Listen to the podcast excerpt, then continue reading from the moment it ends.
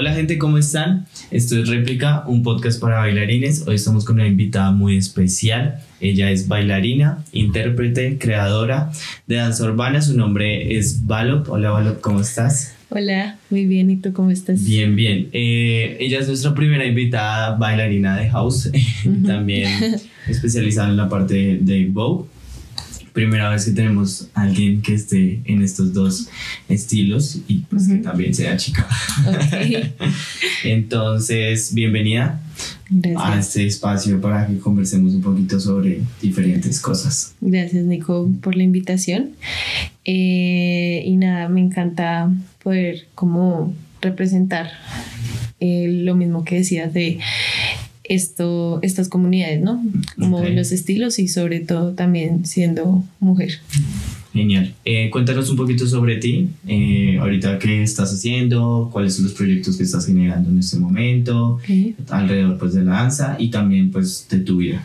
Em, bueno, en este momento eh, estoy dedicándome 100% al baile. Em, literalmente todo mi entorno en general, como laboral, emocional y demás, eh, se ve relacionado con, con, la danza. Entonces, eh, en este momento, pues estoy en diferentes academias, como llevando procesos de formación.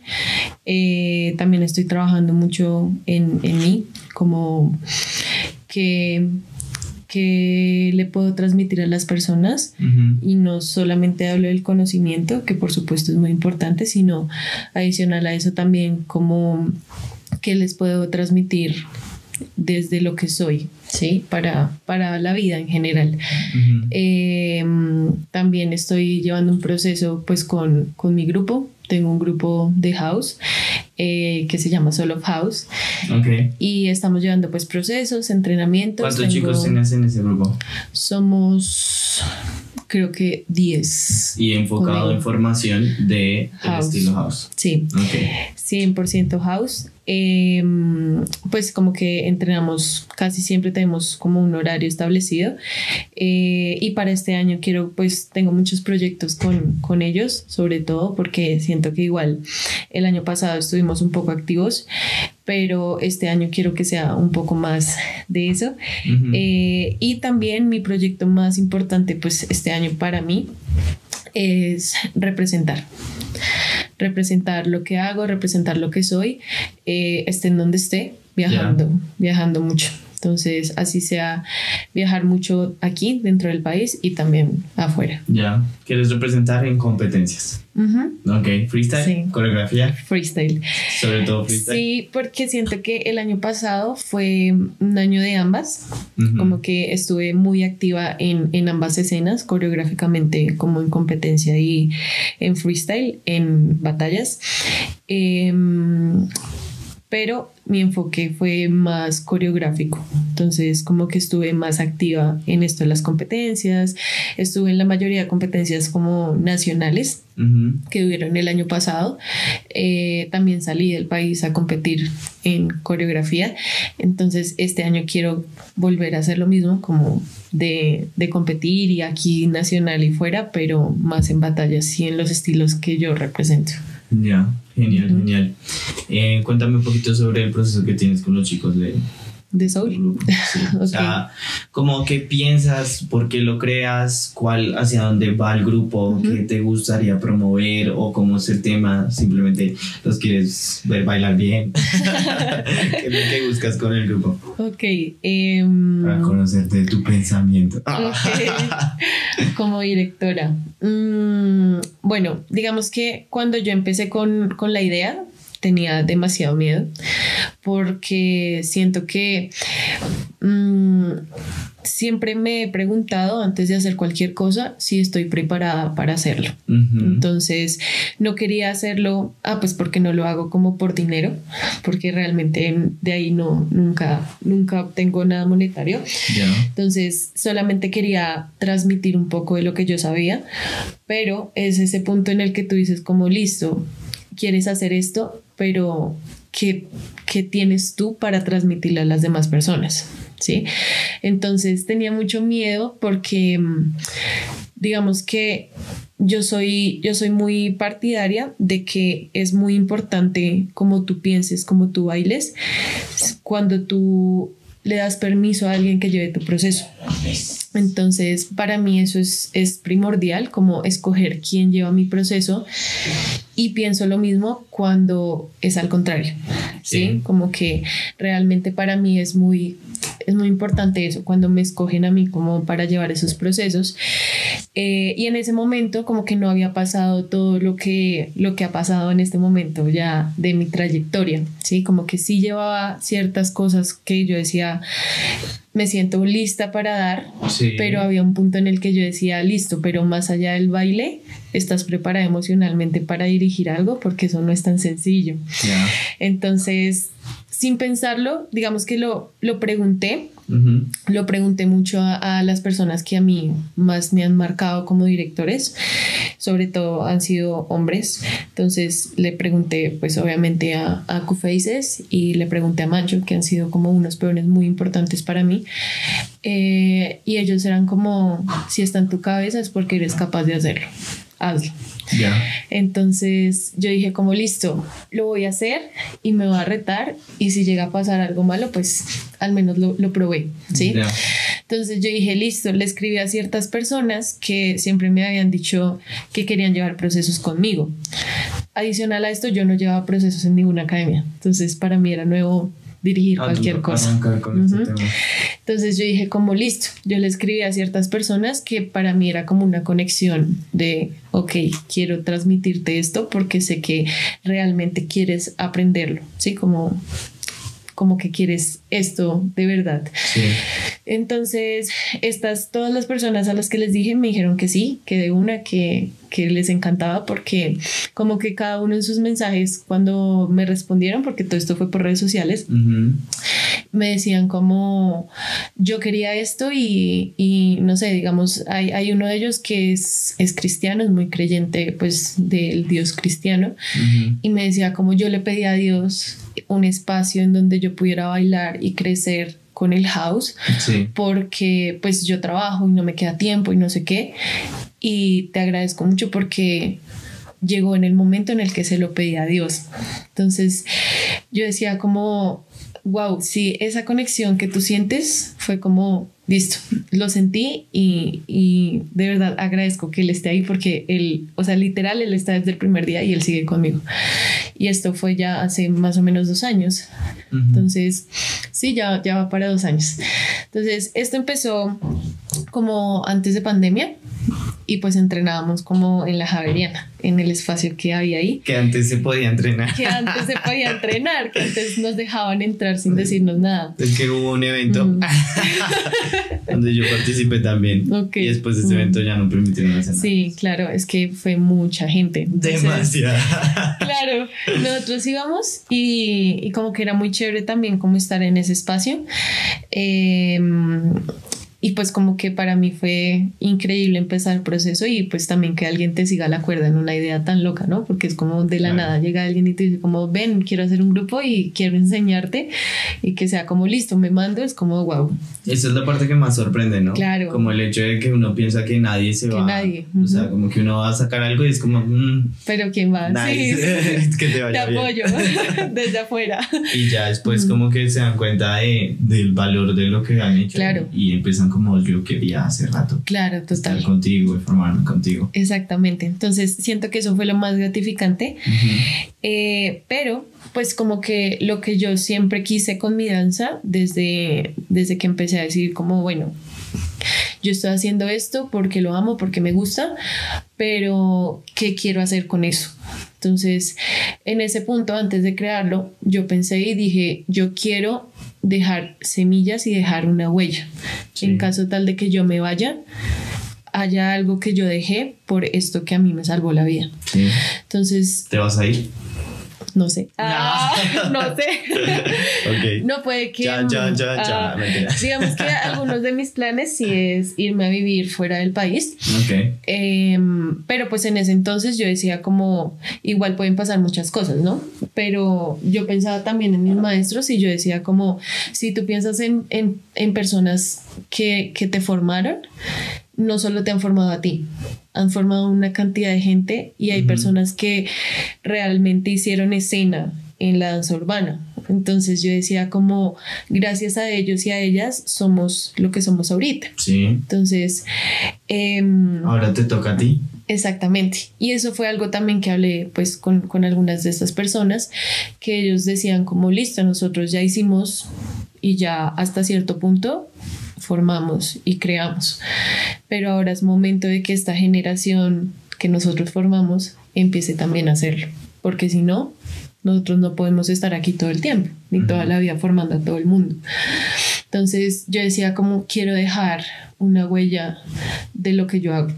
Quiero dejar algo aquí en la tierra que en caso tal de que, no sé, digamos, uno no tiene la vida a comprar, ¿sí? Es, es re mamá, pero, pero sí, en caso tal de que una persona llegue a irse, que uno diga, dejó un legado. No se fue completamente, sino nos dejó algo. Entonces, para mí, eso era lo más importante y creo que es lo más importante en cuanto a mi danza. Entonces ya empecé con eso. Obviamente hay altibajos, como en todo. Había un punto en la cuarentena en donde yo decía, yo no, no sé por qué hice esto y no puedo con esto. O sea, real, muy, muy fuerte. Yo decía, no puedo con esto.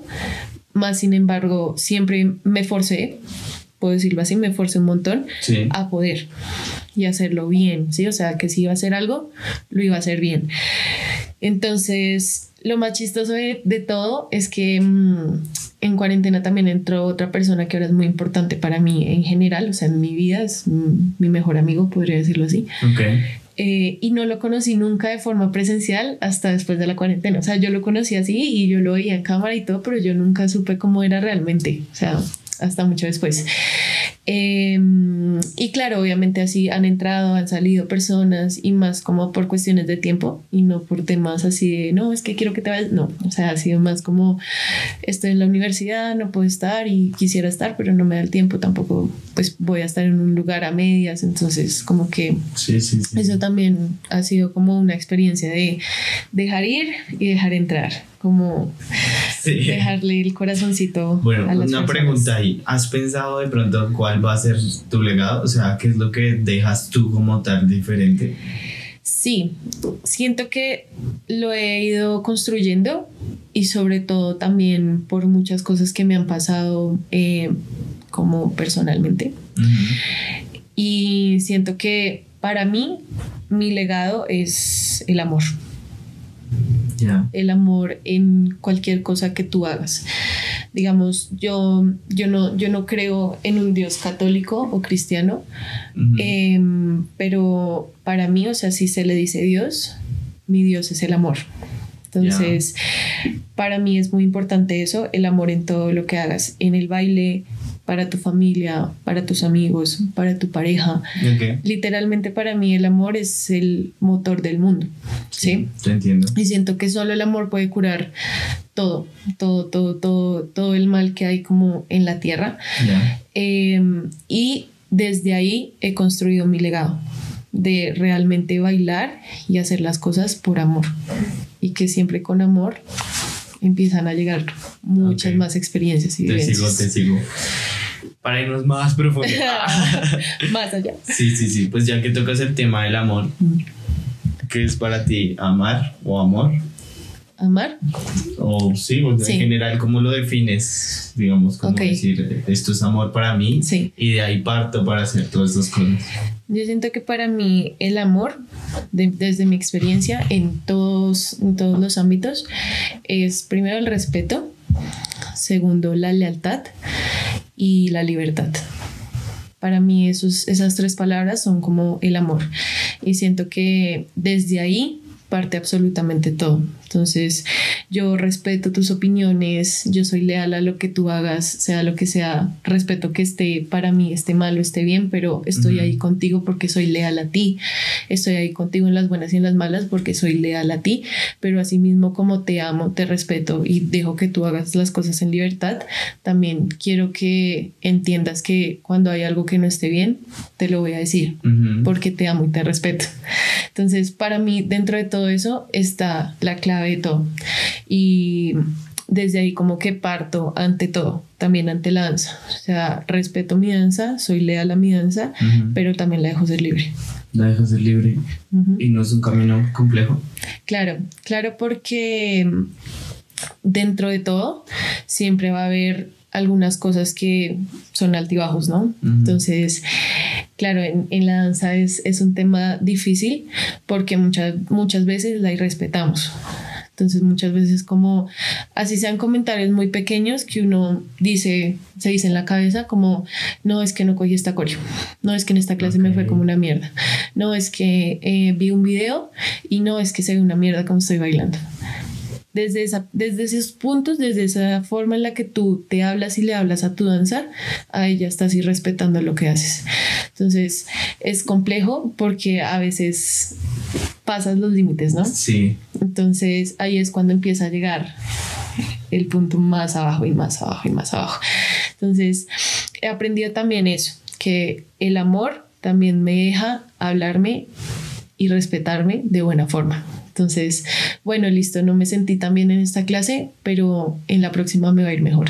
No, Sí, como cambiar Ese fue como el método que, que utilizabas para, para, empezar a cambiar claro, esos pensamientos. Claro, porque mm, lo mismo, para mí, yo siempre he dicho que, que, que, yo manejo mi danza como una relación amorosa. Siempre, siempre, siempre, siempre.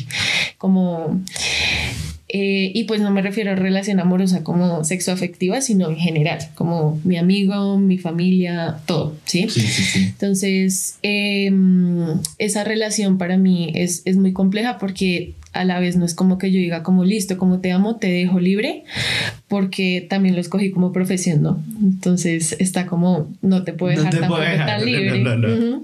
Entonces, es, es, si no te manipulo. Literal, a veces se torna un poquito tóxica esa relación. Pero sí. Es normal, es normal ser tóxico. lo importante es reconocerlo y mejorar y tratar de, de que las cosas puedan ser más saludables. Para fluir un poquito mejor. Sí, total. Pero mm, claro, cuando tú vas madurando, también va madurando esa relación con, con, con tu danza. Entonces, al principio, al principio, como cuando yo bailaba y eso, lo que te decía, yo hubo un punto en donde yo ya era, era muy difícil para mí verme bien. O sea, sentir que hice algo bien. O sea, demasiado porque... Te juzgabas fuertemente. Claro, me juzgaba mucho. O sea, yo siento que igual todavía lo hago un poco porque eh, soy muy, muy perfeccionista con todo lo que hago. ¿sí? Entonces, claro, ese tema para mí era muy difícil porque era como, pero si se supone que tú eres buena, ¿por qué no cogiste esto?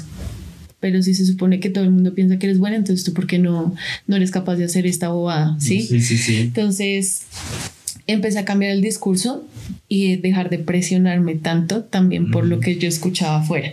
Entonces yo decía como, claro, eh, hay un poco más de presión cuando ya alguien te dice es que eres buena, es que no sé qué, o cuando lo escuchas muchas veces, o cuando alguna persona se te acerca y es como, ay, eh, son comentarios muy bobos que yo sé que igual a algunas personas les ha pasado y que me entienden un poco, pero que causan un poquito de presión, que es como que estás en una clase y alguien te dice, ay, me voy a hacer al lado tuyo porque me pierdo, entonces me voy a guiar de ti. Mm, entonces es, como, no me mires por favor, porque yo también no la me mires porque me pierdo.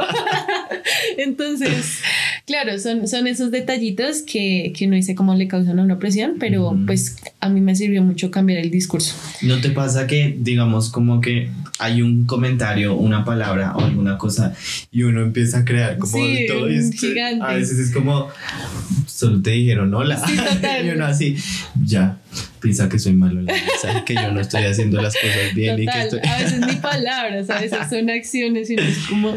Sí, sí, sí, O, se escucha por ahí algo y tú ya te estás imaginando que es algo así. Sí, total. Sí, es que el, mm. la mente es una cosa Sí, claro, o sea, y es más como eso de tomarse uno todo personal, ¿no? Entonces es como soltar eso. Como dejar de... tomarse personal las cosas. ¿Cómo tienes el límite entre, entre como juzgarte y exigirte. O sea, ¿cuál, cuál es ese límite, que esa línea delgadita que yo siento que hay entre, entre tirarte la mala y exigirte y como querer ser mejor? Mm, yo siento que mm, mi exigencia va desde la disciplina. Entonces, mi exigencia es, listo, em, yo tengo, yo entreno. Em, yo soy amante como de, de, acondicionar mi cuerpo, o sea, el ejercicio y de hacer ejercicios para que estén muy fuertes mis músculos y estar como bien para realizar lo que quiero realizar. ¿Y llevas dieta y todo el tema? Eh, a veces, porque siempre me pasa y en eso sí es como en lo que nunca he podido ser disciplinada y es como en los horarios en los que desayuno, almuerzo, o sea, todo ese tipo de cosas para mí es, es un poquito complejo. Sí, ¿Te cuesta? Porque, sí, total, a veces. Y también porque yo, o sea, yo vivo en otro planeta, entonces a mí todo se me olvida, ¿sí? Entonces, em, hay días en los que se me olvida almorzar, por ejemplo y me doy cuenta hasta por la noche. ¿En serio? O sea, tan mal, tan mal de Te lo juro. ¿Y no, sientes hambre o qué? No, o sea, porque es que a veces me pasa que tengo muchas cosas que hacer en el día. Sí. Entonces, no sé, digamos, dicté una clase de, no sé, a las 11 dictaba clase, hasta las 12. De ahí tenía que irme a otro lado a la 1, un ensayo, hasta las 4 de la tarde, por ejemplo. Y de ahí tenía que salir a, no sé, a otra cosa hasta las 8 de la noche. Sí. Entonces, como que uno está en ese trajín de, boom, me voy para aquí, me voy para allá, no sé qué, ta, ta, ta, hago tal cosa. Y me pasó literalmente un día, llegué a la casa y saqué las cosas y vi el almuerzo porque mi mamá, mi mamá es lo mejor que tengo en mi vida y ella me consiente mucho. como las Literal. Entonces ella muchas veces cuando puede me dice como yo te hago el almuerzo. Entonces ella me lo empaca y todo. Solo que a veces así también se me olvida más fácil porque no tengo que ir como, ay, tengo que comprar esto, no, sino es como, ah, bueno, lo tengo ahí ahorita almuerzo. ¿Sí? Mm, Entonces, como eso que lo me pasa, más. literal. Ese día llegué a la casa, saqué todo y fue como, ah, no, no almorcé. Pero pues no fue como que, fue porque se me olvidó, o sea, literalmente. Entonces, sí, como que esa disciplina no la, no he podido con esa. Pero en cuanto a lo otro, digamos que... Retomando el tema. Retomando el tema, perdón. eh, mm, sí, como que yo... Mi exigencia es desde la disciplina. Entonces yo tengo horarios de entrenamiento y normalmente cuando me da pereza entrenar sola, también por eso quise crear el grupo, como que eso me obliga a tener un horario de entrenamiento. Entonces... Estoy totalmente de acuerdo. Porque cuando yo lo hacía sola era mucho más difícil. Entonces yo decía como no, ya con ellos ya uno tiene como que estar ahí, estar presente y no sé qué. Eh, y uno se divierte más. Entonces es más chévere. Entonces como que desde mi disciplina es tengo que entrenar ciertas horas, tengo que hacer esto. O cuando me da pereza es como no. O sea, no, no y no dejo que me dé pereza porque siento que también así es como uno empieza a procrastinar y empieza a, dejar de entrenar, a entrenar cuando uno se le dé la gana, no sé qué, ta, ta, ta. Y... Pero ahí no te eh, juzgas. No, entrenando nunca me juzgo. No, no, no, el hecho de que dejes de entrenar, que un ah, día te dé pereza, ahí sí te tiras durísimo. Claro, claro, porque un día a mí me pasa mucho eso y es como que un día que yo no entrene, porque yo no quise, en la noche me siento muy mal. Mm. Y me pasa mucho por lo mismo, porque yo digo como, tuve una vez una profesora en la universidad que nos decía como, usted si para, usted se caga todo lo que hizo antes. okay. Sí, o sea, fue muy, porque ya nos decía, usted entrena un año y deja de entrenar un mes y ya se cagó todo ese año. Usted entrena un mes y deja de entrenar una semana, se cagó todo ¿Y estás de acuerdo con eso? Sí. completamente. totalmente. Claro. No hay que parar. Ah, no. o sea, literalmente es bueno tener sus vacaciones porque el cuerpo necesita descanso. ¿sí? Pero no, digamos que mm, es lo mismo que una profesión normal. Sí, entonces, eh, no sé, imagínate una persona que trabaje todo el tiempo no sé, que contador, ¿sí? Obvio, tiene sus vacaciones, pero él todos los días está, está trabajando en lo mismo, ¿sí? Entonces es como todos los días estoy haciendo esto y todos los días estoy dedicándome a lo que pues a mi profesión, ¿sabes? Entonces si tú dices, yo soy bailarina, por ejemplo, eh, y tú dejas de bailar algunos días o no bailas, es como, pues es tu profesión, es lo que tú escogiste. ¿Sí? Entonces, siento yo que por eso también, por eso mismo me exijo tanto, porque como lo escogí como un estilo de vida, siento que pues si no entreno es como, ¿qué estás haciendo? Es tu profesión, ¿sí? No, como que esa es mi forma más fuerte de juzgarme, pero dentro de mis entrenamientos y demás, ahí es donde pongo los límites en mi forma de hablarme. Entrenar, digamos, una hora todos los días o entrenar un día ocho horas. Es que no es, no es el tiempo, no es el tiempo Pero que pues, digamos, ¿cómo, ¿cómo prefieres manejarlo tú? que sea constante diario o que sea, digamos, tres veces a la semana, tanto tiempo. Yo, yo prefiero que sea constante, pero no siempre de la misma forma. Ok. Entonces, mucha gente es como, no, es que una clase no entrena. Las clases se entrenan y muchísimo. Porque, digamos, yo, por ejemplo, eh, no, yo no me dedico al dancehall o yo no me dedico al locking, ¿sí? O, digamos, los estilos que a mí más me cuestan, que son el locking y el walking yo mm, si entro a una clase, pues a una buena clase, eso también es otro tema. Si entro a una buena clase, para mí eso va a ser un entrenamiento, porque es un conocimiento que yo no tengo claro eh, del todo, ¿sí? Porque pues sí he explorado, pero pues no es como que me haya profundizado en esos estilos, pero claro que voy a entrenar porque mi cuerpo está entendiendo algo diferente y algo que me cuesta. Y además que el entrenamiento a veces no solo es esto, sino también está acá. Entonces, prefiero entrenar todos los días de manera diferente. Entonces, digamos, hoy entreno eh, acondicionando mi cuerpo, haciendo freestyle, ta, ta, ta. Y mañana entreno eh, tomando tres horas de clase, ¿sí? Pum, pum, pum, pum, pum, de seguidas. Eh, pasado mañana entreno con mi grupo solo en un cipher.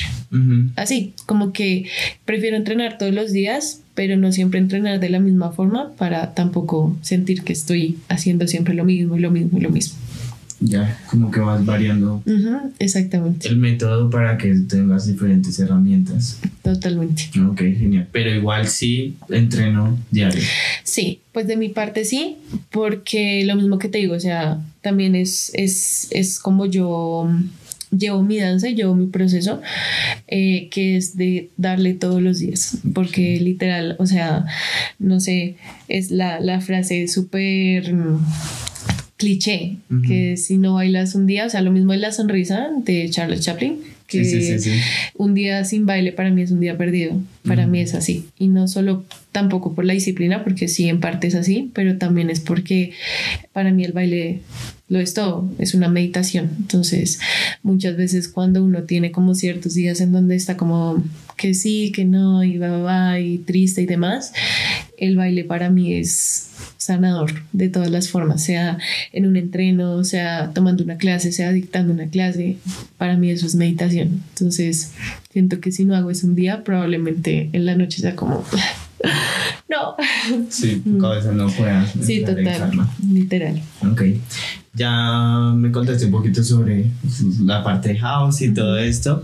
Y algo que me interesa saber y, y conocer también de ti es como toda esta parte del bow. Sí. Porque arrancas? ¿Qué te llamó la atención? ¿Dónde lo viste por primera vez? ¿Qué fue todo eso? Porque fue como que como que te veíamos, y lo digo desde mi punto personal, como que te veíamos en house y un momento fue como, ve, ella también hace esto. De la nada. ¿Quién, la ve a la muchacha? Entonces fue como, como un salto ahí sorpresivo de algo que pues no se esperaba un poco. De mi parte, no sé si, me imagino que habrá personas que piensen igual. Ni yo, ah. Ah. ni yo lo esperaba.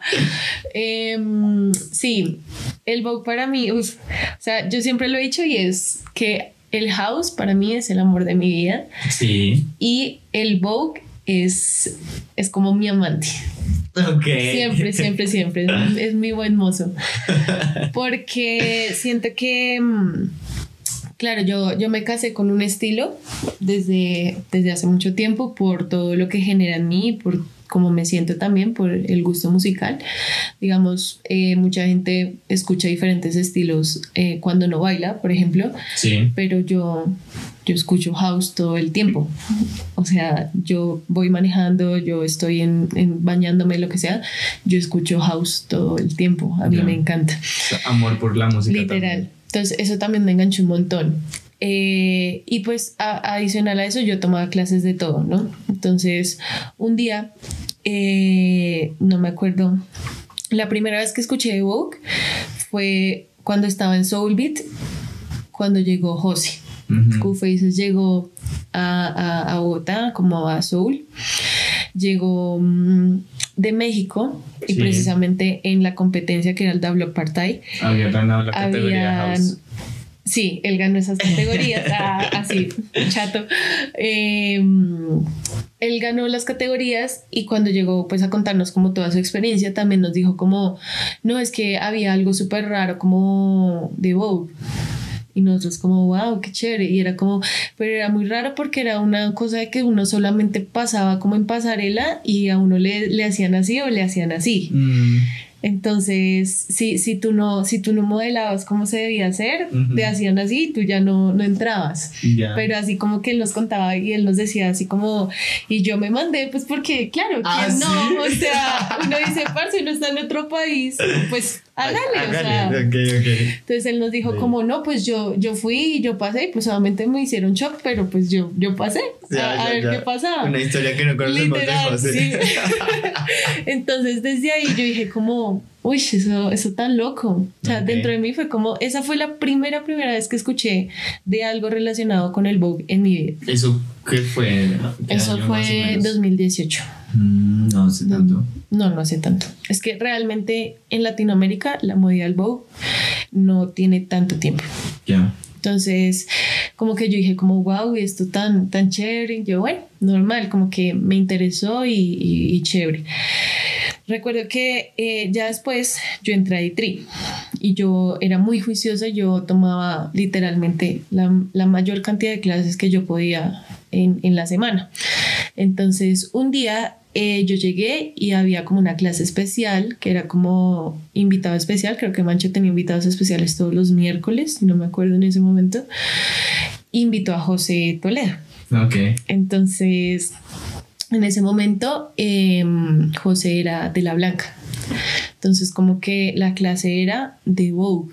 Y yo, bueno, vamos a ver qué es esto me fue muy mal, o sea, malísima, malísima, yo no cogí nada, o sea, no, terrible. No fue como ese amor que uno llega y, oh, descubrí algo que es en lo que soy bueno. Sí, no, o sea, horrible. Entonces, como que exigía muchas cosas que yo en ese momento todavía no tenía, que pues obviamente mucha gente como que ve el es como, wow, qué chévere, quisiera intentarlo, pero cuando lo intenta se da cuenta de que necesita mucha técnica, mucha, mucha técnica. Entonces, claro, yo ahí ya estaba en la universidad como tomando clases de ballet contemporáneo y demás, pero pues estaba muy primípara, pues entonces era, era como que no, mi cuerpo no estaba preparado para eso. Entonces, al principio fue muy difícil. Me acuerdo que duré como con dolor de cuello como tres días de hacer las cosas del cabello. Entonces, fue muy chistoso y fue como un amor-odio, porque yo decía como, uff, me encanta cómo se le ve, pero yo no lo puedo hacer. Entonces fue como, bueno, pasó el tiempo. De ahí yo empecé a investigar más porque yo dije, oye, ¿qué es esto tan chévere? Y yo empecé a seguirlo a él, eh, perdón, seguirla a ella. También em, empecé como a ver que Caro, Caro Bonilla se movía mucho también en la escena, ella ya había viajado a México, entonces fue como, ¿qué es todo esto? Me encanta y quiero saber más. Entonces como que lo, lo empecé a investigar, después volvió José a otra clase de Vogue y ahí ya había pasado más tiempo. Entonces ya yo tenía otro, otro cuerpo literalmente. Entonces cuando él dictó esa clase, a mí me fue muy bien ya en esa clase. Y me acuerdo mucho que me pasó con él, con ella, o sea, pasamos las dos. y, y que, y desde ese día yo sentí una conexión muy especial con ella. Entonces fue como, uff, aquí, aquí siento que es y que me encantaba, o sea, yo molestaba mucho al principio de, ay, sí, como esa sensación que tiene la mayoría de las personas, que es como, ay, sí, eh, que la caderita, que las manitos, o sea, pero yo decía como este estilo me gusta mucho y lo voy a voy a aprender. Sí, se van más como hacia la caracterización del estilo. Exactamente, pero pues se queda por ahí. Entonces, como que yo dije, no, no voy a divagar, sino voy a entrar. Entonces, después de esa clase, eh, la grabamos y todo. Cuando ya se acabó, yo llegué y le dije, pues como que le agradecí por la clase y le dije como que si ella tenía, pues yo sabía que tenía de la blanca, que si me dejaba ir a entrenar algún día con ellas. Y me dijo como, no, em, vamos a hacer yo creo que pronto unas audiciones y yo te estaré contando. Y yo dije como, no, pues acá es la oportunidad perfecta. Claro. Entonces así fue. Cuando salieron las audiciones para De la Blanca, yo dije, yo quiero.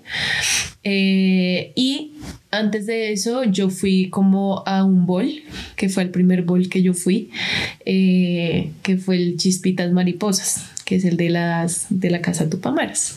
Es como el bol más viejo que hay acá en Bogotá. ¿Tienes, eh, digamos, como el dato de pronto de hace cuánto se están haciendo bol aquí en Bogotá?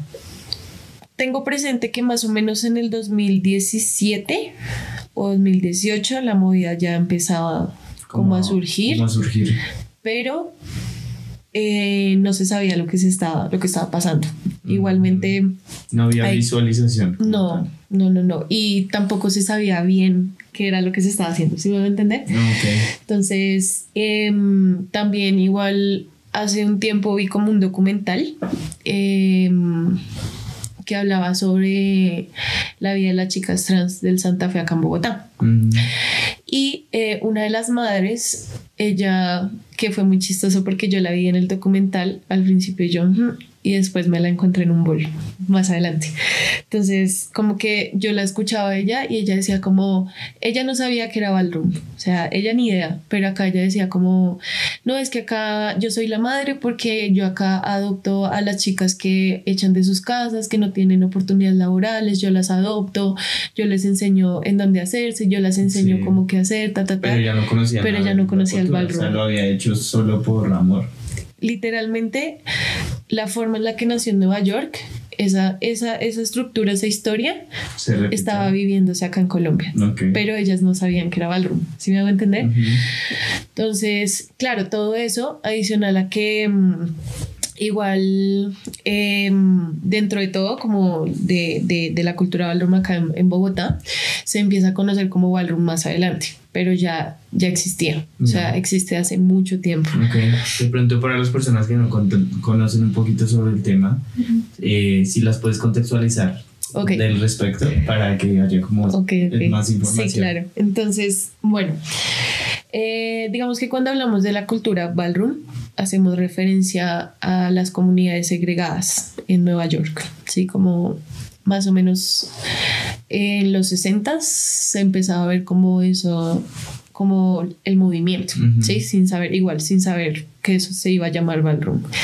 Sí, como todo que nace de alguna cosa y por ahí alguien dice como, ah, esto suena como chévere. Sí, total. Entonces, como que se le hace, se le da nombre.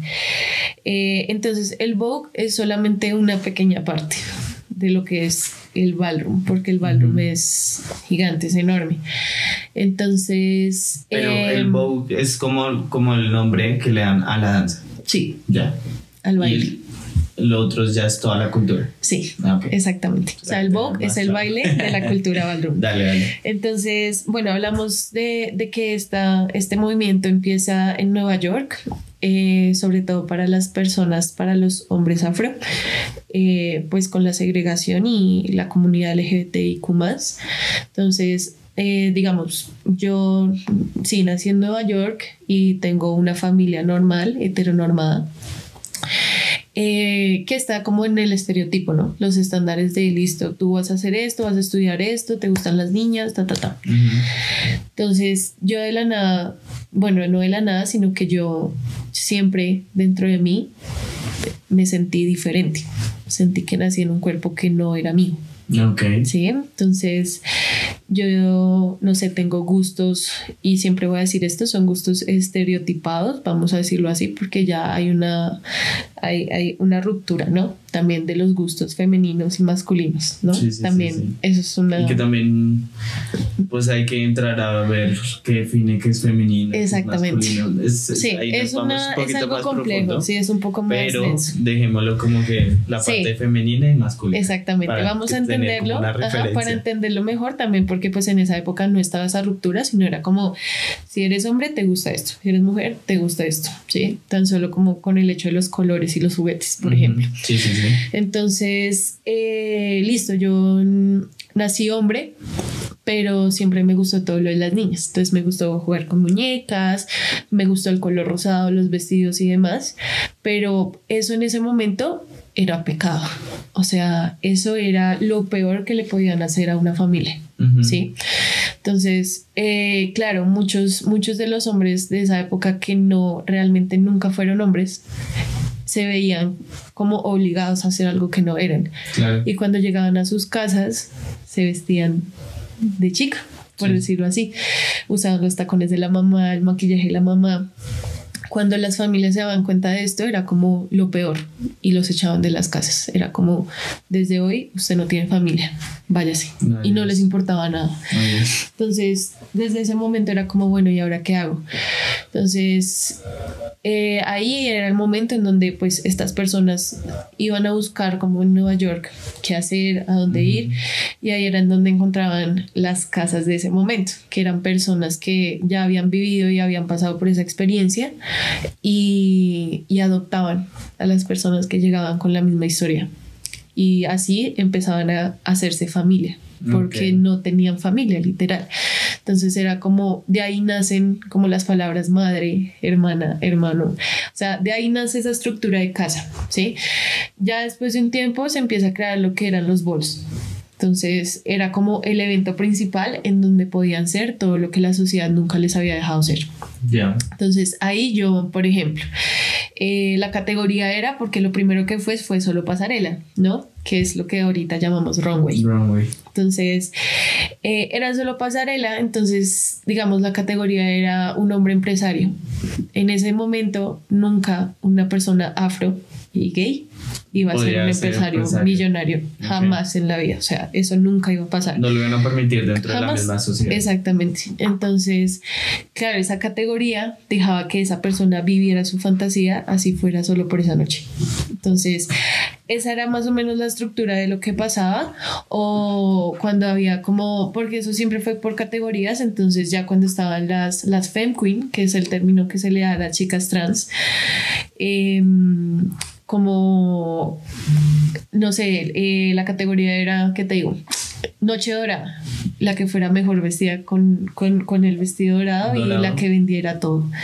Pero eran ellas y podían ser ellas y ese era el punto, que ahí era la noche en donde se olvidaban de todo lo que era la discriminación. y podían ser ellas mismas. Entonces, de ahí nacen los balls y ya más adelante, como con la evolución y demás, empiezan a, a, crearse más categorías, porque no solamente hay baile, hay muchas más, o sea, verdad, hay muchas, muchas, muchas, hasta unas que uno ni se imagina, que es como eso tan raro. Eso es ballroom, literalmente. Entonces, más o menos así estamos hablando de lo que es ballroom. y ya cuando llega pues acá, o sea, cuando ya se habla como de la cultura ballroom acá en Colombia, eh, eso pasaba, ¿no? Entonces lo de las casas ya se vivía acá sin saber y que, tú también sentías, tú estabas contando que, que sentías como que habías nacido en un cuerpo que no, que no era el que era. Sí, bueno, digamos que, o sea, dentro de, de, de mí, o sea, de Valop, Em, claro, habían, siempre han, existido muchos estereotipos que nos han implantado como tal nuestros papás sin ellos saber qué eran eso, ¿sí? O sea, ellos, o sea, como lo he aprendido a, a, uno, nunca le enseñan cómo ser madre o cómo ser padre, ¿sí? Ellos van a... a como ellos creen que está bien. Ha sido más como un, un tema de, de ejemplo de lo que vi, cómo me criaron, pues continúo con Exactamente. y eso, porque igual yo o sea, antes se vivía una, una crianza muy violenta. Yo tuve la fortuna de que mis papás, a pesar de que tuvieron una crianza demasiado violenta, ambos, eh, nunca, me, nunca me pusieron una mano encima. Okay. Entonces también eso es una forma de, de, ir cambiando los patrones, ¿no? Sí, sí, sí. Reconocieron eso y lo pues... Exactamente. Eh, y claro, dentro de todo, como que cuando yo era muy chiquita, Em, yo nunca, por ejemplo, yo nunca jugué con Barbies, o sea, sí lo hice más adelante, pero a mí me gustaban más los carros, a mí me gustaban más como las cosas de niño, me gustaba la ropa de niño, me gustaban los, los, los, ¿qué? los pantalones anchos, las camisetas azules, eh, me gustaba eh, hacer más deporte, entonces... Y te veían, digamos, dentro de tus círculos sociales, te veían como la diferente. Sí, claro, claro, porque hasta cuando yo estaba en kinder y demás, yo jugaba con los niños. O sea, yo era muy chiquita y yo jugaba con los niños. Em, claro, eso. Y adicional a que yo desde muy pequeña como que siempre eh, tuve como esa, esa diferencia de gustos con las niñas, ¿no? Entonces, em, sí, fue, fue muy chistoso porque, ajá, como que pasaba eso de, de que yo era diferente y nunca fue un problema en la primaria y demás, porque pues yo era así, me gustaba jugar fútbol y también en bachillerato, o sea, yo fui deportista en todo, o sea, jugar voleibol, fútbol, baloncesto, yo me metía en todo, o sea, me encantaba, me encantaba y, y que y siempre fui como más de gustos diferentes, sí, como al estereotipo de mujer. Entonces, como que siempre en mí surgió esa duda, mucho más cuando ya empecé a como a, a, ser un poco más grande y yo sentía que yo no, yo no tenía solo gusto por los niños, sino también por las niñas. Ya. Entonces ahí yo decía como algo está pasando y también como que eso hacía que las niñas fueran como un poco más, sí, como, mm, sí, la rara, pues. Sí. Entonces, eso, em, como que yo decía, ¿será que, será que yo no, no nací? O sea, no soy mujer, o sea, dentro de mí era eso. También hace poco lo hablaba con mi mamá, porque ella me, en sus comentarios, como, pues lo que te digo, ellos nunca les enseñaron que estuvo bien o que estuvo mal en cuanto a eso. Ella me decía como, usted debió haber nacido niño. Te dijo. Y yo, ¿por qué? Me dijo, pues porque usted nunca le gustó nada de las niñas y me lo decía por cosas muy bobas, que era como cuando compré la moto, pues como que no, no me compré una moto, una Bigwis, por ejemplo. Sí, sí, Entonces, que son estereotipos muy tontos. Entonces, porque hay unas Bigwis preciosas. Sí, total. Y es como, parce, o sea, es, al gusto desde mi gusto, yo compraría una Bigwis. Exactamente. O sea, yo la Entonces, es una bobada. o sea, son diferentes cosas, pero pues ya. Entonces yo decía como, dentro de mí no existía eso y, por ejemplo, eh, yo siempre eh, intenté, digamos, el casco también es, es que es un poco rude, ¿sí? Pues para ser de mujer, o sea, lo que te digo, son puros estereotipos. Y mi mamá siempre fue como, ay, es que quiero que se compre el casco rosado. Entonces, yo obviamente fui como... No va a pasar. Con el tiempo aprendí a decirle como, no, porque antes era como, bueno, sí, y uno como que llegaba a acuerdos, pero con el tiempo fue como, no, no, porque pues no me gusta, o sea, ¿para qué voy a hacer algo que no me gusta? Entonces, claro, cuando le dije como, no, yo me voy a comprar uno que combine con la moto, ta, ta, ta, no sé qué, cuando lo vio, como que se quedó mirándome y me decía, usted ha nacido hombre. Y yo como, ¿pero qué? Me dijo, sí, pues es que usted es como rara. Me decía así, desde chiquita, usted le gustan otras cosas, usted siempre fue diferente y creo que también por eso cuando fui, fue el salto al Vogue, para mucha gente fue como, ¿qué? Porque claro, era una costumbre de verme siempre como en estilos fuertes, sí, como em, un poco más ancha, no sé qué. Entonces, claro, era, era, era muy raro verme de esa forma Ajá, como tan diferente. Sí. Eh, pero sí, como que de pequeña lo pensé mucho, pero ahorita un poco más, como más grande y como que me logré informar de muchas cosas, eh, rompí ese estereotipo de la mujer, ¿sí? Y entendí que yo sí soy mujer, o sea, amo ser mujer, pero mis gustos son son diferentes, no son ni femeninos ni masculinos, sino que son diferentes. Entonces entendí también que yo no era que debía haber nacido en el cuerpo de un hombre, sino que tal vez soy una mujer mm, muy diferente al estereotipo. Entonces ahí fue cuando ya dije como ya, pero eso también lo entendí gracias al ballroom. Eso ah, para allá iba, pero antes de, antes de eso sí quería contarte una cosa y es que hace un tiempo mm, me pasó, o sea, desde mi experiencia propia, como que siempre que había un amigo, sí, un, un chico en, dentro del círculo que conocíamos y tenía como ciertas actitudes en este caso para definirlas hacia, hacia lo femenino, como que era como, no, pues es gay. Es gay. Sí, es gay. Claro. Y un día en una conversación estábamos ahí y, decíamos, hablábamos y yo llegaba pues a la conclusión de ya no podemos definir que si tiene comportamientos, actitudes, no sé, su forma de vestir, pues va a ser gay, ¿sí? Entonces fue un choque bastante duro como cambiar esa perspectiva. Es muy chévere. Para mí fue como muy chévere pues, tener la posibilidad de no estar ahí con cuadritos ahí diciendo donde tienes que estar en ese grupo, tienes que estar en ese grupo, tienes que estar en ese grupo y te defines así por estas cosas, sino fue como, ok, pues simplemente el hecho de que se comporte de cierta forma, pues no cambia, digamos, sus... Eh, sus gustos sexuales hacia qué tipo de, si le gusta una chica, si le gusta un hombre, si le gusta cualquier otro tipo de persona, ¿sí? Entonces esa parte es muy chévere y, lo recomiendo que lo hagan. te, deshaces de, te deshaces de muchas cadenas. Como que se, se tomen de pronto el tiempo de, de pensar y analizar qué define para cada persona cómo la ves tú en la parte masculina y femenina y de pronto romper con ese molde para tener posibilidades de ver diferentes y que igual ese molde es muy muy dañino. Porque es lo mismo que tú sientes que por tener ciertas, ciertos gustos, que por tener, no sé, em, vestirte de cierta forma o que no te guste algo, sientes que no encajas. Y ahí es donde empiezas como soy diferente al resto, estoy haciendo algo mal, empieza como la culpa, ¿no? De, de por qué te pasa eso a ti cuando a los demás nunca les pasa. Y lo que tú no sabes es que muchas personas se sienten igual que tú, pero como tú no dicen nada.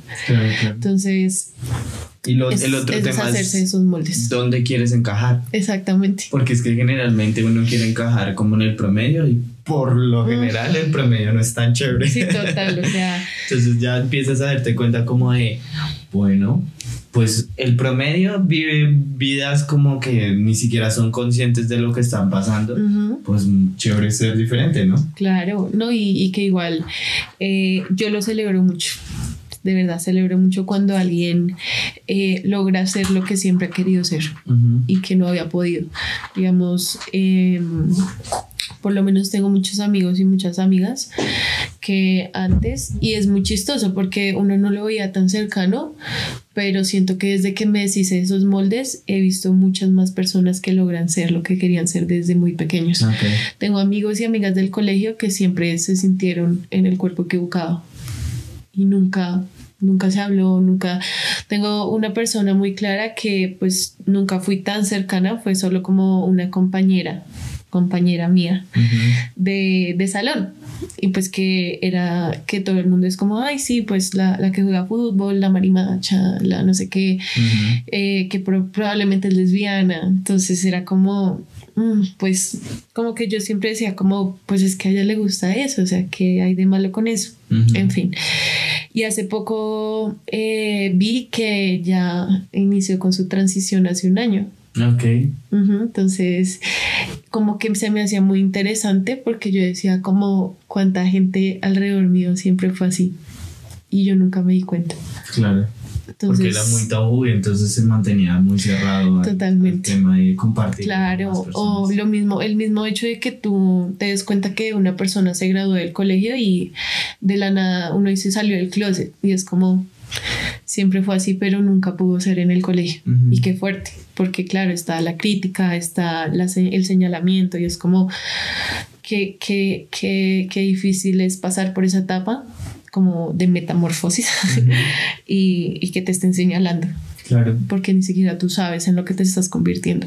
Entonces, claro, como celebro mucho y aplaudo mucho cuando, cuando veo ese tipo de cosas externas. Mm. Y que yo siento que es una historia que se remonta al origen de la humanidad. Simplemente que, pues que siempre se tapó, o sea, siempre se buscó mantenerlo como en las sombras para tener como cierto control de que está bien, que está mal. Y también, bueno, pues no pienso tampoco meterme tanto ahí, pero es un poco también eh, el tema de la religión. También desde el, por eso mismo, desde que empieza como tal eh, la sociedad, o sea, como inteligente, que empiezan a crearse como deidades, ahí es cuando empieza a crearse todo este tema de qué está bien y qué está mal. Sí, no es que, bueno, discúlpenme las personas que son muy religiosas y sobre todo que son católicas, pero pues hay una realidad y es que la Edad Media fue la época oscura porque todo se detuvo gracias a la religión. Totalmente. Sí, entonces hay cosas que son muy buenas dentro de la religión. No soy religioso tampoco, pero siento que eh, hay personas que encuentran ciertos propósitos de su vida dentro de la religión y, hacen cosas maravillosas que me parecen excelente, pero también hay partes donde, o sea, el hecho de que la religión no quisiera que hubiera una explicación científica, que se establecieran pues cosas como así es la familia, sí, esto no puede, o sea, como que se juzgó muy fuerte y pues todavía todavía se ve ese tipo de cosas. Sí, total. El poder de la iglesia, todo es muy fuerte. Sí, bastante. Y también, sobre todo, pues una de las razones por las que yo dejé esa, esa esas creencias por parte de mi familia, porque eso viene desde hace mucho tiempo. Sí, se vuelven dogmas. Eh, claro, se vuelven dogmas que igual a ti te, te exigen desde muy pequeño. Entonces, mm, yo dejé de creer en eso em, desde que me fijé muy bien en, en, en lo que decía sea, en las palabras y en las cosas que usaban en la Biblia, eh, porque pues soy mujer. Y si fuera por, por la Biblia, yo no sería nada de lo que soy ahora. Y todo lo que estaría haciendo sería pecado. Entonces, desde ahí dije, no, porque ¿cómo es posible que tenga que denigrarme para poder entrar a un cielo?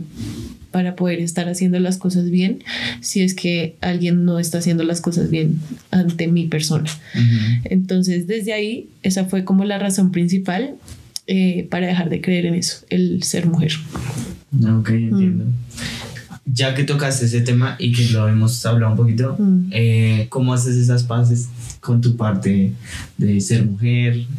¿Qué, ¿Cómo te ayuda la danza? ¿Qué fue lo que, que hizo, digamos, el espacio del baile? Porque a través de la historia la danza siempre ha sido como un espacio donde se permite la liberación, donde se permite la comunidad, donde no hay racismo, donde no hay discriminación de nada. Entonces, ¿cómo, ¿cómo entra ese papel de todo lo que has hecho en el baile para la aceptación de lo que venías trabajando? Claro.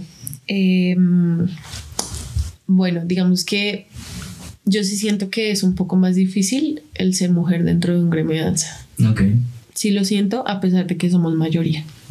Sí, totalmente. Entonces, eh, es muy difícil porque, claro, como lo veía mucho, digamos, en mis clases de ballet, eh, alaban mucho al hombre que entra a bailar. Es como rompió todos los estigmas que los mismos hombres pusieron. Wow, es como y no está mal, pero tú lo ves por ese tema de la escasez de, de hombres sí, claro, de la. Claro, pero igual esa misma escasez es por el mismo patriarcado. Porque es el señalamiento de si tú bailas eres gay. Y ser gay es lo peor que existe en la sociedad. Entonces, eso mismo no lo creamos pues nosotras, se creó el mismo patriarcado, ¿sí? Entonces, claro, cuando hay un hombre heterosexual que empieza a bailar es como, wow, o sea, y claro, para nadie es un secreto que hay hombres demasiado talentosos, eh, igual que mujeres, pero sí lo sentía, digamos, mucho más en el ballet, porque pues en el ballet es mucho más difícil que entren hombres a bailarlo. Entonces era como, wow, ¿sí? Eh, y como somos nosotras tantas, es como, bueno, una, una chica más que entra a bailar. Sí, Entonces... Y digamos que también tienen más beneficios dentro del ballet, porque generalmente los hombres que entran a bailar son becados y no tienen que pagar pues igual en el folclore. en el folclore becan mucho a los hombres para que hayan parejos. Entonces como que bueno eso pasaba eh, y yo lo notaba y yo decía como bueno también intento no ser eh, agresiva con, con, lo que yo tampoco puedo cambiar de totazo sí. O sea intento también analizar mucho la situación e irlo cambiando desde lo que yo hago ¿sí? más que solamente... Postura violenta no va a Exactamente. la violencia solo genera más violencia. Entonces, como que intento, ok, analizarlo y también decir como desde mi punto qué puedo hacer yo para intentar cambiarlo. No de totazo porque sé que tampoco se va a hacer así, o sea, es como nunca va a pasar. Pero sí como y lo cambiando a poquitos, como con pequeños detalles. Entonces, claro, cuando yo, yo que yo em, al empezar a bailar y demás, sentí que eh, lo mismo, yo no era la chica de los gustos normales, de que me gustaba los estilos femeninos, estereotipados como femeninos. ¿Cuáles estilos se usaban? Hip hop. Hip hop, house. Eh, eh, aunque ahorita tengo la teoría de que el house es mujer, pero pues ya te digo después por qué. Em, claro, me gustaban más esos estilos que de pronto a las chicas no les gustaban tanto. Me Pero digamos que en el house hay muchas chicas. Sí, por eso te digo ahorita pues, en ese momento no habían tantas. O sea, sí, no, no habían tantas, pero obviamente habían. Y también con el tiempo fue cuando yo dije, no, el house para mí es mujer. Entonces, ya, sí, ya te cuento por qué. Entonces, eh, entonces, que entonces, claro, todo, todo esto pasaba y, como el señalamiento con, los estilos masculinos y era como, ay, pero es que tú, tú no eres femenina. Y a mí me costaba mucho también entrar como en estos temas de, de heels sexy style, sí, como que existían en esa época, eh, para mí era muy complejo. Y también era un poco el tema de que mis maestros era como, ay, sí, a esta persona se le ve bien, pero a esta persona no. Uy, ahí tocaste un tema que, que lo, lo, hablamos con Luis, con Luis Escobar, y era el hecho de que tanto como el, las chicas que tienen la herramienta de bailar de forma masculina y femenina, uno de hombre debería tener la herramienta de también poder ser femenino independientemente de pues sus gustos sexuales Totalmente. o lo que tenga tras el fondo pues simplemente eres bailarín debes, debes tener estas herramientas también para ti en tu danza Total. Entonces, Perdón por la interrupción. Igual es muy importante también esa acotación porque así como a nosotros nos pasa también a los hombres, ¿no?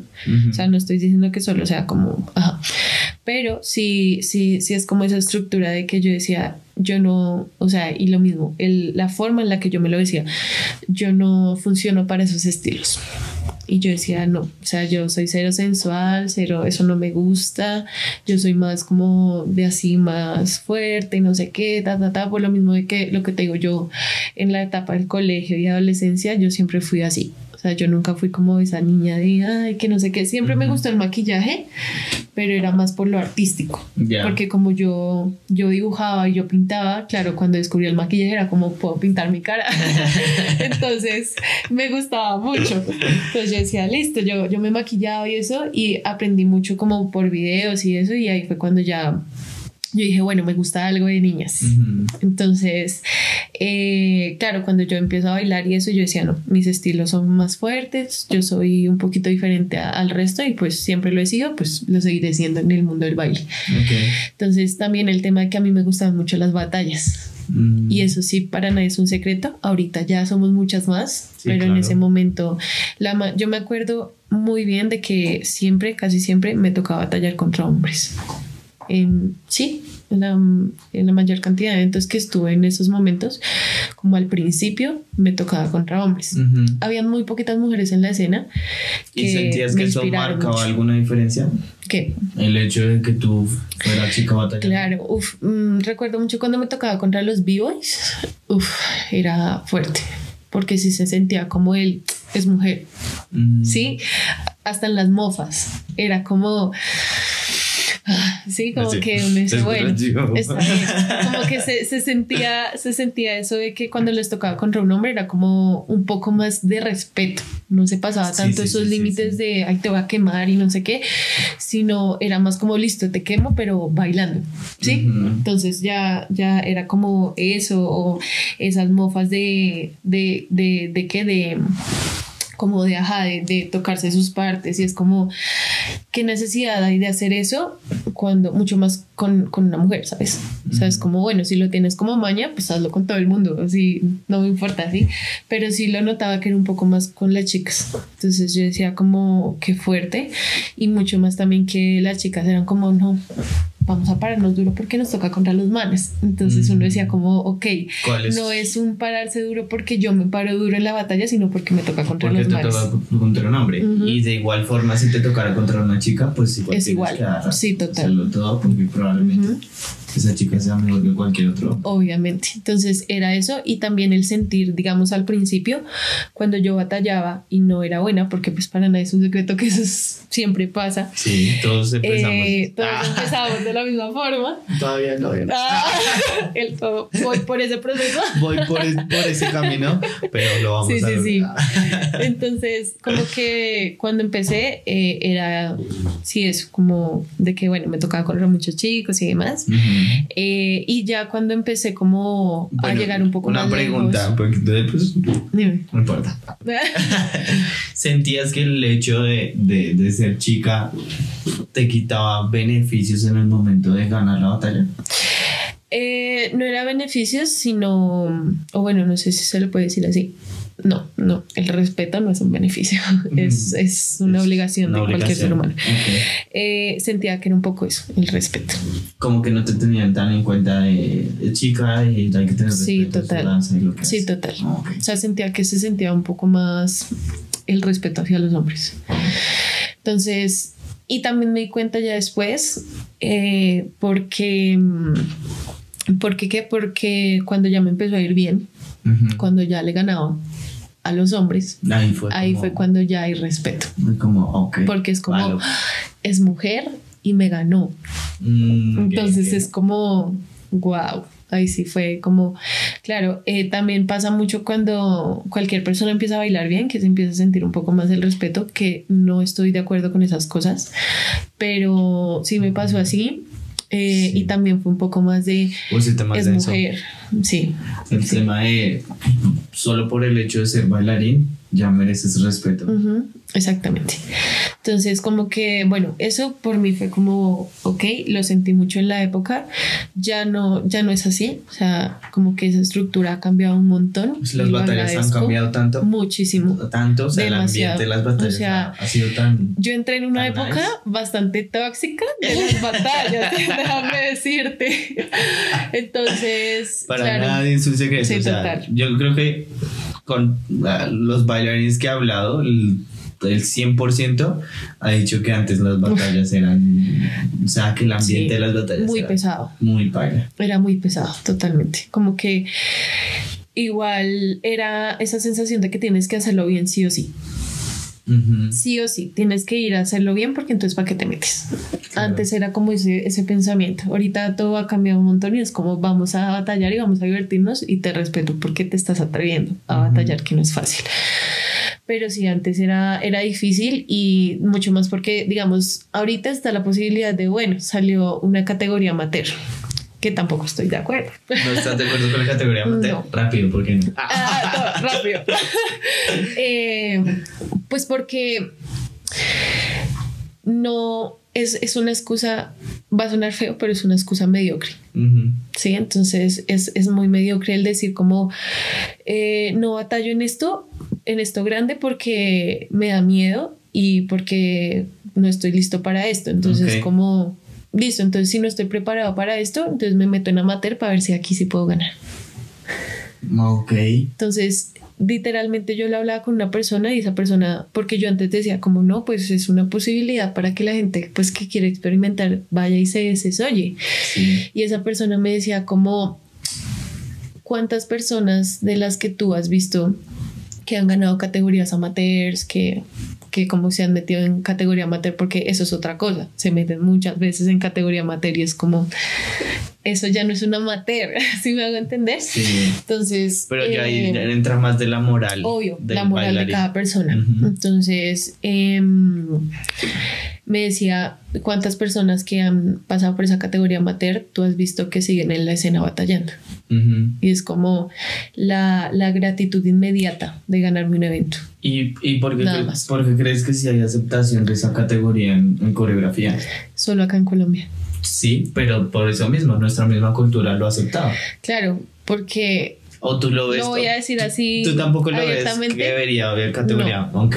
No. Pero bueno, ¿di por qué? porque, ah, porque yo siento que es una excusa muy mediocre. O sea, en eso sí, yo estoy de acuerdo en que uno lleve el proceso libre, más sin embargo, cuando tú vas a competir, tienes que medirte con lo que estás haciendo, porque ya una competencia es como el mismo nombre, es competencia, sí. porque esperas que algo sea fácil. O sea, esperas prepararte menos para ganar más rápido. ¿Sí me voy a entender? Digamos, cuando estuve en Acapulco. Uy, bueno, yo voy a decir algo aquí. Mm. Ojalá no me, no me cancelen. Lo que pasa es que yo siento que la categoría amateur, eh, cuando tiene un buen propósito, digamos, en batallas se hacía la categoría amateur como para las personas que nunca habían batallado. Sí, como es tu primera vez, uh enfréntate con personas que pues también están en su primera vez. Sí, esa parte me parece, pues está bien si se sabe manejar. Sí, cuando no, pues es, es, es, malo porque entra una persona que tiene más experiencia y pues coge a todos los que son su primera vez y chao. Y chao, sí. Tal cual. Y en la parte coreográfica, sí siento que fue más un tema comercial. O sea, que necesitaban que más grupos se inscribieran a eso y como para que se diera la oportunidad y pues que pagaran más inscripciones. Y llegara más gente, claro. La categoría amateur. Exactamente. Entonces ahí sí siento que fue netamente por dinero. Sí, Desde mi punto de vista. Sí, total. Igual lo que te decía, acá en Colombia es el único lugar donde existe la categoría amateur. Y generalmente la categoría amateur no clasifica a, los, cupos Nada. o no le dan el premio que es. Sí, total. Entonces, ¿para, qué esa categoría? Exactamente. Entonces siento que es una excusa bastante mediocre para para pues ganarse algo mucho más fácil, ¿sí? Obviamente eh, no voy a decir que voy a satanizar las batallas amateur y no, he sido jueza de batallas amateur, pero es como lo mismo, lo respeto, pero no lo comparto. Sí, entonces eh, cuando estuve en Acapulco, por ejemplo, compitiendo, eh, era solamente categoría mega crew y profesional como dentro de esos estándares y pues solamente juvenil y ajá pero yo decía como listo ¿qué diferencia va a haber entre eso? Había una cantidad de gente metida en categoría profesional impresionante, mucha gente y el nivel era tremendo. O sea, nosotros que fuimos categoría profesional éramos amateur, ¿sí? Literalmente era mucho nivel, Nico, mucho nivel coreográfico en la categoría profesional por lo mismo, porque no hay posibilidad de ser amateur. Entonces ya no hay miedo de que, no, sí, es que vamos a entrar a amateur mientras nos oyamos y no sé qué. No, o sea, ya era como me voy a preparar y realmente voy a estar ahí 100% para meter una categoría profesional. Desde, desde mi experiencia, o sea, nos pasó cuando estábamos en amateur nos iba re mal, re mal quedábamos, pero de últimas, o sea, te lo juro, de últimas. Y cuando ya nos pusieron el reto de profesional, para profesional, ah, Dios mío. claro. Entonces es lo que tú dices, que uno a veces como que piensa, no, pues es para tener la experiencia, fobiarse y toda la vaina.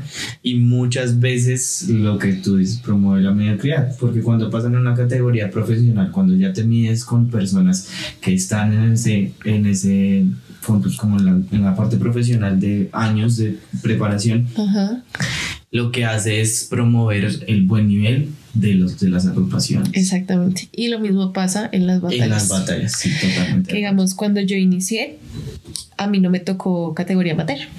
Y ese es el tema, ¿no? A mí me tocó de una vez medirme con la gente que ya llevaba años batallando. Yo solo participé una vez en una categoría amateur. ¿Sí? Sí, era mi primera batalla. Sí. Era mi primera batalla. Claro. Me fue terrible. Aún me olvidé. Siempre. Como, yo también, yo borré Pero no, no encontré diferencia. Igual me tocó contra un vivo y que me cogió en medio tres patas. Entonces, como que no encontré la diferencia de, mm. ah, sí, no, pues igual le tocó no arriesgarse. Claro. Los mismos nervios y ya. Es lo mismo. Sí, es lo mismo. Solo cambia el nombre y ya. Y la forma, o sea, el nombre y las personas con las que te estás enfrentando. Ese es el cambio. Y es lo mismo que te digo, o sea, es la gratitud de decir que ya te ganaste algo. Entonces, cualquier persona, porque es que igual ganar no lo es todo, pero la forma, o sea, lo que te digo en las categorías amateur también es la forma más sencilla de buscar ganar. Porque tú sientes que es más fácil por el mismo nombre. Es como es amateur, entonces es más fácil porque no hay gente profesional en esa categoría. Sí, sí claro. Entonces, eh, no es la sensación de batallar porque sí, sino batallar para ganar y ya. La condición tendría que ser. Eh, Categoría amateur para personas que es su primera batalla. Su primera batalla o segunda batalla. Mm, máximo. Bueno, pues en la segunda ya como que ya soltó. Sí, obvio. No, pero, igual. Bueno, sí, primera y segunda. Sí, claro. Sí, sí, sí, Para ser un poquito más total, flexibles. para ser justos. Ah, justos con todo. Primera sola, no importa. Sí, entonces. Y es chistoso porque también en el bow hay categorías así. Digamos, hay una. ¿Como categoría amateur? Algo así. Sí. Está, digamos, está Virgin Vogue, que es la primera vez que vas a batallar. Mm. Digamos, yo también. Yo ¿Y es popular o solo se ve acá? No, sí, esa sí es. Esa sí está a nivel mundial. sí. Entonces está Virgin Vogue y está Baby Vogue. Entonces, mm. Virgin Vogue es para la persona que batalla por primera vez. Por primera vez. Que eso es como para que la gente se oye. Eh, y está el Baby Vogue, que es como todavía no has batallado tanto, no has caminado tanto, perdón. Entonces, em, digamos, también eso es lo mismo. O sea, mi, yo pasé de Virgin Bow a Bow Performance. Yo nunca estuve en Baby Bow porque yo decía, mi cuerpo no está en un Baby Bow. Sería injusto meterme en algo así porque hay personas realmente que están aprendiendo hasta ahorita a bailar. Sí, es que es un tema totalmente moral de parte de los bailarines. Entonces, digamos, claro, la vez que yo bailé en Virgin Bow, sí fue como, pues sí es justo porque es la primera vez que voy a caminar, ¿sabes? ¿Y cómo te fue? Me la gané. Sí, sí. sí, bam. Grand Prize. Entonces, claro, fue la primera vez que caminé y de una vez tuve un Grand Prize. Y ahí fue cuando yo dije, yo no soy Baby Bow. Sí, ya. Porque fácilmente puedo haberme metido en esa categoría muchas veces y decir, sí, me he ganado cinco Grand Prize de esta categoría. Pero es como, no es lo mismo cuando me gané la categoría Vogue Performance. Claro. Es diferente porque ahí sí me estoy enfrentando con personas que bailan igual que yo y ahí sí es como estamos a la par. Ahora sí, venga y nos damos duro. Que es el tema de la, del, bueno, de las competencias. Total. Medirte con, Medirte otras, con otras personas es compartir. Sí, total. Obvio, es que igual no vamos a decir como es que yo compito solo porque me divierto, ¿sí? Porque pues igual es competencia. Todo el mundo entra en una competencia con las ganas de ganar. O sea, quien me diga, yo no voy a competir porque no quiero ganar, sé que es mentira, porque es una competencia. Bueno, generalmente los que ya ganaron son los que quieren. Son los que ya es como a divertir. Sí, total. Porque ya gané, ya viví la experiencia de que es ganar y fue rico, chévere, pero lo que más me gusta es compartir. Claro. Divertirme. Sí, total. Es que eso es lo, eso es lo chévere, divertirse. Como, el primer, como los escalones. Cuando ya cumpliste ese escalón de ganar, entonces ya empieza el siguiente escalón, que ya no es ganar, ya es sentirte chévere. Obvio.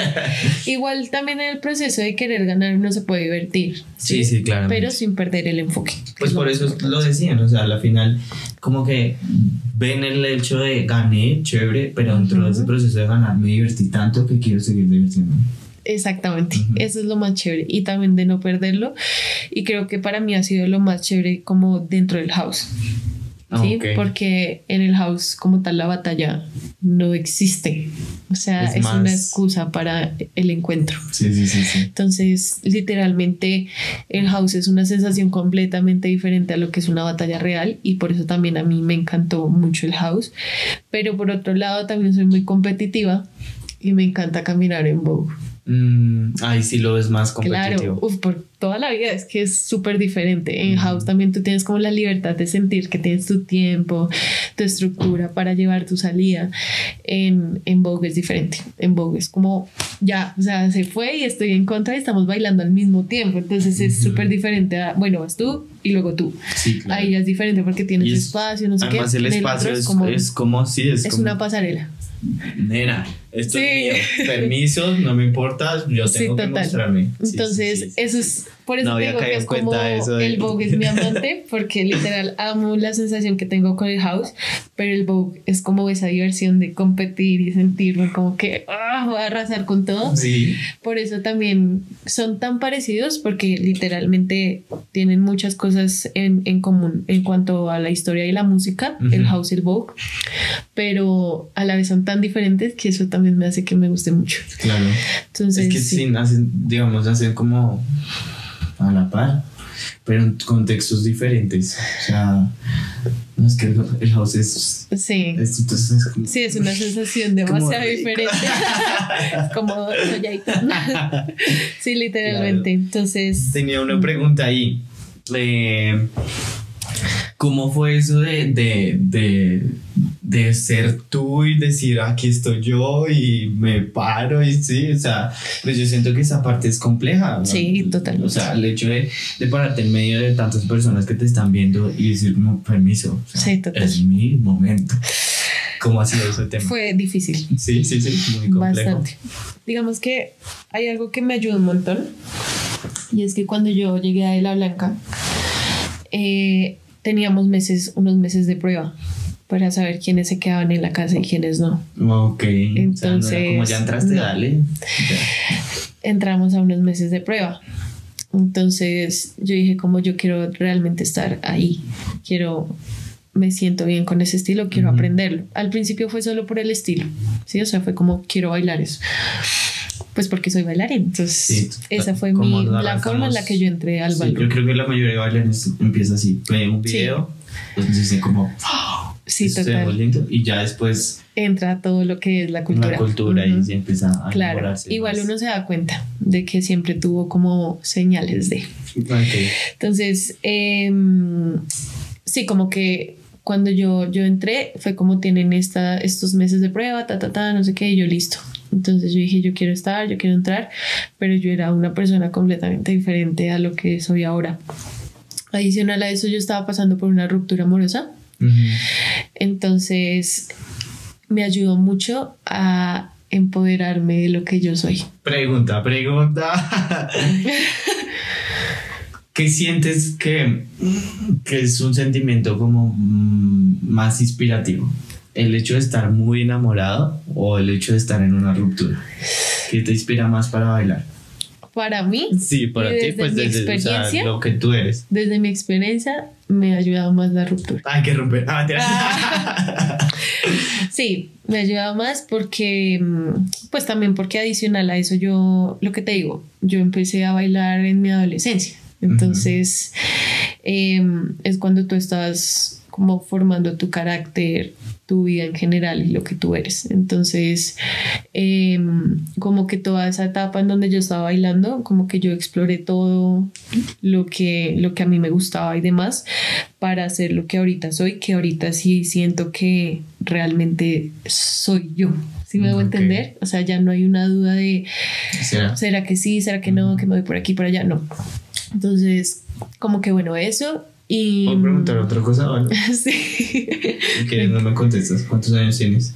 21. 21 y ya sientes saber quién eres. sí. Ya estás muy joven. Sí, claro, estoy muy joven. Estás muy joven. Pero creo que Te lo digo yo. O sea, yo me. Yo sentí que empecé a saber quién era como a los 25. Sí. Yo sentí eso hace unos meses. ¿En serio? Me alegra. Sí. Me alegra mucho. Y mucho más también porque cuando tú ya empiezas a como uno, o sea, siempre uno chistea mucho con la vida adulta, ¿no? Es como, ay, odio la vida adulta. uno lo chistea mucho. Pero... Es chévere es chévere porque también por lo mismo te vas dando cuenta. Pero extraño a mi mami. Ah. Sí, total. y eso mismo también es, hace parte de, ¿no? Claro. Entonces, digamos, uno aprende ciertas cosas cuando ya empieza a, ejercer, por ejemplo, su carrera. Y ahí también como me ha tocado, empecé tan, tan como en la adolescencia a bailar. Asimismo como ha madurado mi danza y he tenido que madurar rápido profesionalmente, así he madurado personal. Claro. Porque si no lo soy en lo personal, nunca lo voy a hacer en lo profesional. Entonces, también eso me ayuda un montón, como a entender muchas cosas y también cuando uno habla económicamente de sustentarse sus cosas, eso también es, es un inicio de, bueno, ya estoy con los pies en la tierra para, para saber qué hacer, ¿no? Entonces sí, como que, bueno, ahí fue cuando fue todo eso de, saber lo que, lo que yo era y demás, pero en ese punto en el que, claro, estaba pasando por esta ruptura amorosa, ta, ta, ta, ese, ese empoderamiento del estereotipo femenino me ayudó un montón a decir como yo soy esto, claro, yo, yo, yo puedo ser así como masculina, pero soy mujer y me empodero de ser mujer desde mi masculinidad, ¿no? Entonces, eh, a mí eso me ayudó un montón. Ahí fue el punto en el que yo dije, entre a dónde era, porque tenía muchas dudas todavía sobre lo que yo era. Sobre el, y también te ayudó a, superar tu ruptura amorosa. Exactamente. Porque a la par encontré personas que se volvieron mi familia. Entonces fue eso. Al principio lo que te digo era baile, pero más adelante me di cuenta que era mucho más que el baile. Porque tú no puedes pararte en un bol si tú no eres segura o seguro de ti mismo. O sea, caminar es completamente un reto. Y, y claro, y era como José se volvió parte primordial de, de, lo que es mi vida ahora, porque me enseñó literalmente todo lo que hago en un bowl, todo lo que he hecho con el bowl, lo aprendí de ella. Entonces, claro, fue como el entender que yo misma, o sea, yo sola, era muy valiosa. Y a, a la par, entender eso fue como amo lo que, lo que he sido y amo lo que soy y literalmente también el dejar el estereotipo de cómo tiene que ser un cuerpo, sino que mi cuerpo lo aplaudo todo el tiempo. Entonces aplaudo también lo inteligente que es, no solamente porque muchas veces uno dice, ay, yo quisiera hacerme esto, quisiera hacerme tal cosa. Obviamente no es como que ya no lo diga, porque siempre van a existir complejos, ¿sí? sí. Pero, pero qué, pero ya era un tema más de amo mi cuerpo tal y como es y si no fuera como es, no sería tan inteligente para adaptarse y moldearse tanto a tantos estilos y a tantas cosas que yo hago, ¿sí? Entonces ya cuando bailé Vogue fue como amo mi cuerpo porque ya cuando estaba entrenado ya era inteligente, ya tenía ciertas cosas, ya se me hizo mucho más fácil bailarlo. Claro. Entonces fue como, wow, mi cuerpo es increíble porque logró hacer lo que yo quería hacer acá. Entonces, para mí eso fue como, ya, lo entendí. Y también como que deshacerme tantas, tantos estereotipos gracias al ballroom fue como, aplaudo también mi cuerpo porque no necesito verme de cierta forma para sentirme bien conmigo. Entonces es como tú puedes ser lo que tú quieras, como tú seas, pero tú estás en un bol y tú eres, o sea, tienes que ser. Entonces ahí es donde uno empieza a dejar los complejos a un lado en cuanto a esos estereotipos. Entonces, sí, creo que eso fue el punto clave y también no solo para el ballroom y mi danza, sino para mi vida, que fue como el ballroom me dio la seguridad conmigo misma para poder hacer eso y para en general todo. Genial. Mm. Genial. Aquí me quedo, o sea, tengo, me salen muchas preguntas más. Sí. En serio, quisiera seguir hablando, pero pues para no extender tanto este espacio, ya tenemos que cerrarlo. Ojalá lo podamos hacer después. Ok. Y sería chévere como profundizar un poco más sobre otros temas, digamos, porque hablamos ya de varias cosas muy interesantes. y, y si me quedan preguntas, pero bueno, después. Para cerrar, Valo, em, ¿qué te gustaría decir a las personas que te están viendo y que han compartido contigo este, este momento? Em, siempre, siempre, siempre, siempre hagan lo que hagan, hagan las cosas con amor y desde el amor. Creo que eso es el mensaje que yo siempre he dicho y creo que lo seguiré diciendo toda la vida y es que em, que gracias a, a eso, al amor, a la pasión y demás, uno encuentra las respuestas de muchas cosas, la salida de muchos espacios donde uno no quiere estar y también desde la duda, ¿no? Entonces, que siempre estén amando, que siempre estén como constantemente preguntándose y, y analizando todo su entorno, siempre desde el amor, nunca desde la violencia y, y que cualquier cosa que cualquier cosa que hagan, sea danza, sea cualquiera, o sea, escritura, pintura, lo que quieran, es que siempre lo hagan desde el amor y siempre desde lo que son, nunca desde un ejemplo o una imitación, sino desde lo que hay dentro. Genial. Me alegra mucho que hayas compartido toda esta experiencia. Sé que también son cosas bastante personales. Y pues que, que acá en este capítulo me alegra demasiado también como que me recuerda un poco eh, porque la gente baila, o sea, como que siempre es, sí, nos queremos ver lindos y toda la vaina, pero eh, pues nos cambia la vida. Literal. O sea, literalmente nos cambia la vida, nos da posibilidades de replantearnos qué somos, qué pensamos, qué creemos y hacia dónde vamos.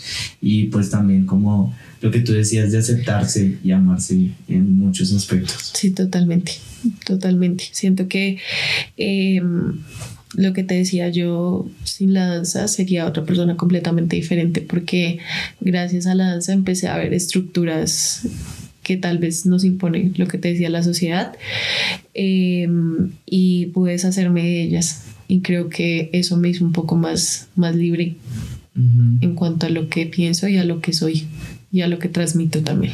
Claro, creaste conciencia respecto Exactamente. a lo que y mucho más también eso es importante, siento yo, que es como no bailar solo por el movimiento, sino realmente saber de dónde viene, saber la historia para entender también por qué se repiten muchas cosas en nuestro contexto. Em, y, y sí, todo el tiempo estarse replanteando todo, o sea, preguntando todo, porque el arte no es solamente arte, sino el arte es político y tiene su razón de ser y el por qué. Entonces, sí, no solo bailar por el movimiento, sino por lo que hay detrás también. Genial. Genial, hay que sí. para siempre en para este siempre. en YouTube. Valo, ¿cómo te encuentran en redes sociales para las personas que quieran ver tu trabajo, seguirte? Eh, mi trabajo. Ah, ah. stalkearme, gracias. eh, la mayor, o sea, siempre tengo como todo lo artístico en Instagram, es como mi hoja de vida, es arroba valop, V y en la, al final la P, ¿listo? Porque no es Balot, no es Balop, es Balop con P, tres guiones bajos.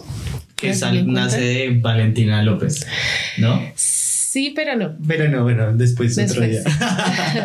es más, viene desde el, desde el shadow, desde el desde la palabra en inglés, mm, pero lo cambié porque pues ya conocí a Robinson y pues por mi nombre también.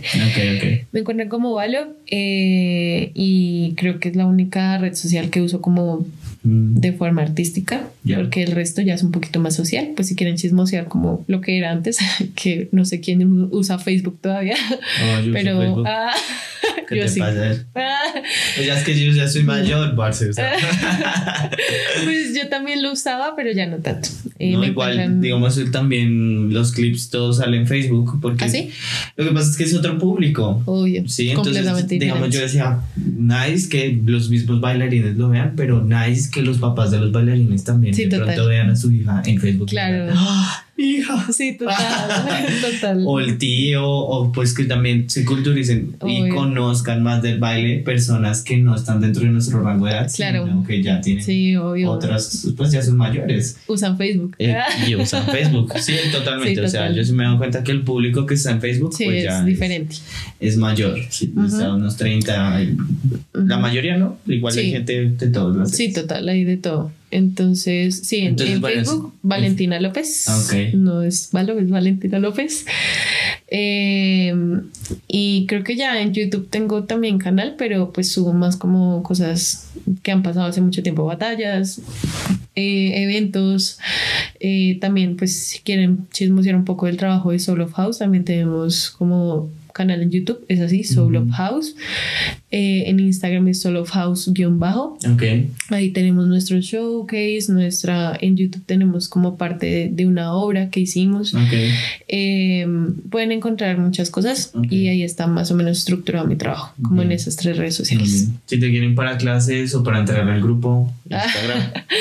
eh, sí, Instagram. Eh, normalmente eh, contesto tarde o lo que sea, pero contesto. Este, es el momento publicitario, hay que publicitar todo. Eh, me pueden escribir por Instagram o sí, o también, sí. ¿Tienes audiciones pronto con Solo House? ¿Recibes personas constantemente? Eh, no, eh, Soul es un grupo cerrado. Ya. Es más como eh, una hermandad, como algo un poco más cercano. Eh, sin embargo, casi siempre abro espacios de formación. el año pasado tuve un semillero y también desde ahí pude como conocer personas y personas que quieren entrenar conmigo. Eso es más un espacio de entrenamiento, no solo clases. el semillero es como el espacio correcto, creo yo. Ya. Listo, para que estén pendientes de ese espacio cuando lo saques. Y pues ya, el otro grupo sí. Pues, toca esperar. toca esperar. A ver qué pasa. Listo, eh, vale, yo creo que ya con esto terminamos. Gracias por estar acá, gracias por venir a compartir tus experiencias. Eh, en serio, un capítulo muy chévere con cosas muy interesantes y me alegra pues que te hayas tomado el tiempo de venir acá. No, gracias a ti por invitarme. Eh, para mí es de mucho valor que alguien eh, quiera escuchar mi pensamiento y escuchar como lo que hago, más allá de solo verlo. Entonces, te agradezco por el espacio y pues también que aprovecho y todas las réplicas han sido bastante chéveres. Me gusta mucho el canal. Ah, ah, eh, y escuchar también eso a las personas que de pronto uno ve afuera y uno dice, uff, me encanta cómo baila, me inspira, ta, ta, ta. También escuchar lo que piensa. Vale. Gracias. No, gracias a ti.